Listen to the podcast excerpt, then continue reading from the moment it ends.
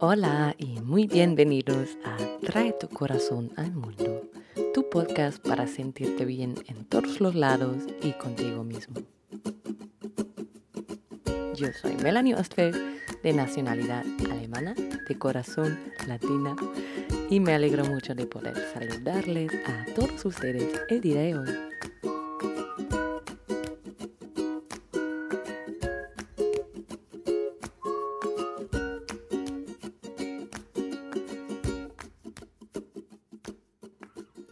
Amigos y amigas, muy bienvenidos a mi primer episodio especial sobre el Día de los Muertos, eh, porque hoy es, bueno, hoy en realidad es el Día de Todos los Santos, el primero de noviembre, y mañana el Día de los Muertos. Em, normalmente yo en este podcast hablo de temas como cómo preparar bien una estadía en el extranjero, cómo hacer amigos cuando estés allá, cómo poder con la vuelta, porque es cuando más solemos sufrir por echar de menos todo lo que acabamos de vivir. Pero hoy voy a hablar de un tema cultural, porque esta fiesta del Día de los Muertos es muy distinta aquí en Alemania a cómo se hace en México, por ejemplo. Pues yo voy a tomar México como el ejemplo más emblemático con esta tradición bastante única sin dudas ha traspasado a muchos más países latinoamericanos, pero bueno, mm, cada uno con su tradición y sus costumbres. Sé que solo voy a presentar una parte ¿no? de, lo que se conoce. Ustedes comparen y, ya verán cómo, es en su sitio o cómo lo conocen. En fin, la historia en México em, es así que realmente es patrimonio cultural de la UNESCO, la fiesta. Sus orígenes son anteriores a la llegada de los españoles. Entonces la celebración de hoy realmente es una mezcla de las fiestas católicas y de las civilizaciones prehispánicas como la mexica, la purépecha, la totonaca y la maya, que todos conocemos, ¿no? aquí, en Alemania, es un poco distinto la tradición católica es lo que importa. Oficialmente, el feriado hoy es silencioso. Quiere decir que es prohibido hacer ruido y festejar. Pues lo siento mucho, porque este día le pertenece a todos los santos, a la Helen. Lo que pasa es que esta ley no se respeta como tal. A veces la ley y la práctica no van tan juntas. Obviamente había mucha gente que salía de fiesta anoche, por ejemplo, que lo hace hoy, y, van a lo Halloween, la costumbre que hoy parece estadounidense, en realidad viene de Irlanda, sus historias de Jack, por ejemplo, y de eso hablaré un poco más adelante.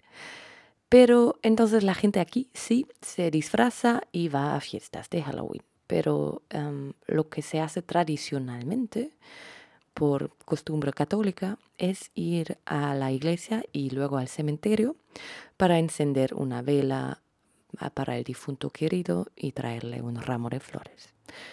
Pero ya está. algunas familias hacen eso, eso, otras ni siquiera hacen eso. No es muy importante este feriado Creo que los alemanes tienen un poco, ven un tabú bastante grande en el tema de la muerte. Y yo personalmente, bueno, creo que los difuntos nos acompañan siempre. No necesitan un ritual para, para saber que los recordamos. Pero puede que los aprecien. y yo este año, por haber conocido la manera mexicana, voy a hacer una cosita especial y le voy a traer su licor favorito a mi abuela. ¿Por qué? Es que los mexicanos creen que en estos días las almas regresan al mundo de los vivos, o sea, las almas de los difuntos, regresan para convivir con sus familiares. Entonces, allí también van a las tumbas, las decoran con velas y flores, pero mucho, muchísimo más que aquí. De hecho, montan una fiesta en el cementerio. y también lo que hacen en casa es montar un altar de ofrendas para sus fallecidos queridos. Entonces, allí representan los cuatro elementos. La tierra, claro, las flores representan la tierra y también la comida que comen entre todos y, también les dan un plato a los difuntos. Me parece bastante lindo. Son los invitados de la casa. y el agua, otro elemento, está representado por los vasos con líquidos, pero los vasos no llevan agua. y a eso me refiero con el licor favorito. Puede que le pongas una cervecita refrescante o pues algún schnapps que le gustaba tanto al abuelo. Em, también ponen vasitos con leche o café por la mañana o chocolate con pan por la noche, em, lo que sea. Pero ah, la leche es sobre todo para los niños porque se cree que hoy, el primero de noviembre, regresan los niños y mañana las almas de los, de los adultos. Entonces lo que también hacen es poner eh, pues cascanitas con canastitas, digo, con dulces. Porque claro, los niños prefieren dulces. Y puede que esto esté ligado con la tradición del Halloween, de que los niños vayan de puerta en puerta. Eso lo hacen aquí en Alemania también. Pues vienen y dicen süßes oder saures. Quiere decir o me das dulces o te doy. o sea, es la amenaza que funciona bastante bien. Suelen recibir regalos, obviamente. Y, estos niños también van disfrazados de, de, bruja, de fantasma, algo que debe ser de miedo, ¿no? Algo horroroso. En fin, volvamos al altar de ofrendas en México, porque dije que había los cuatro elementos representados. La tierra, sí, el agua, el fuego por las velas, sí, y el viento por las, los papeles recortados de todos los colores que se mueven con el viento.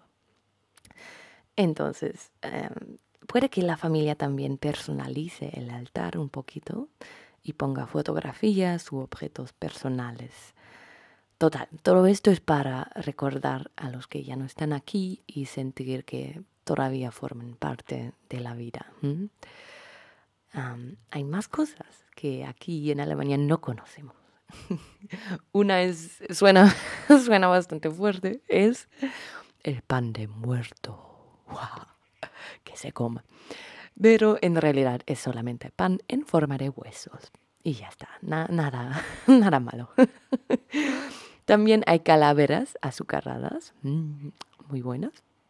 Y también hay lo que no se comen, calaveras em, de cerámica muy lindas que hasta los niños también pueden pintar, son muy coloridas, no dan tanto miedo como solemos asociar aquí. Mm. Y hay cabalgatas, que a mí me hace pensar en carnavales, pero con mucho más estilo. pues hay carruajes en forma de esqueletos y de calaveras. Y la gente también va vestida y pintada de Catrina.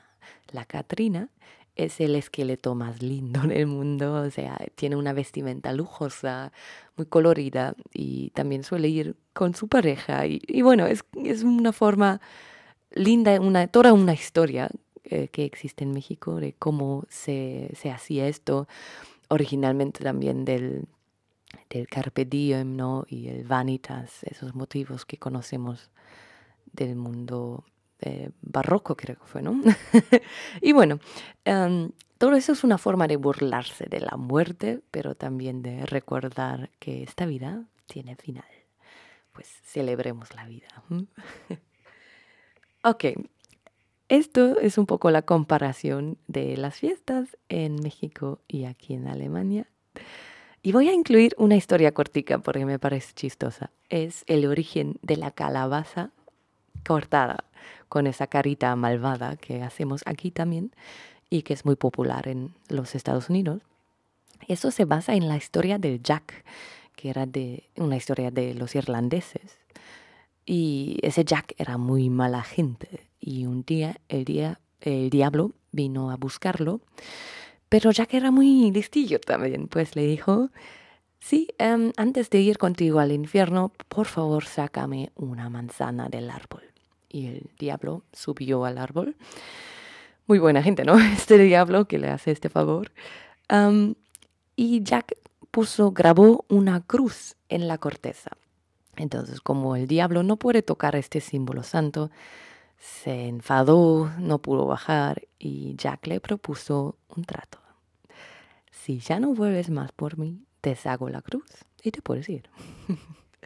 pues el diablo asintió y cuando al final sí murió Jack.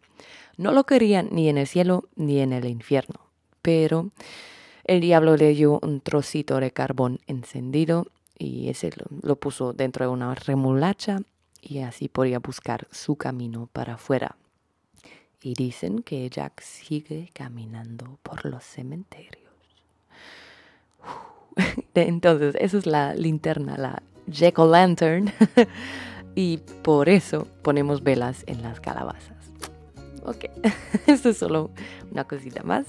Ahora les deseo a todos que disfruten mucho de estos días especiales, que recuerden a sus queridos difuntos y pues la pasen muy bien. Muchos saludos. Melanie.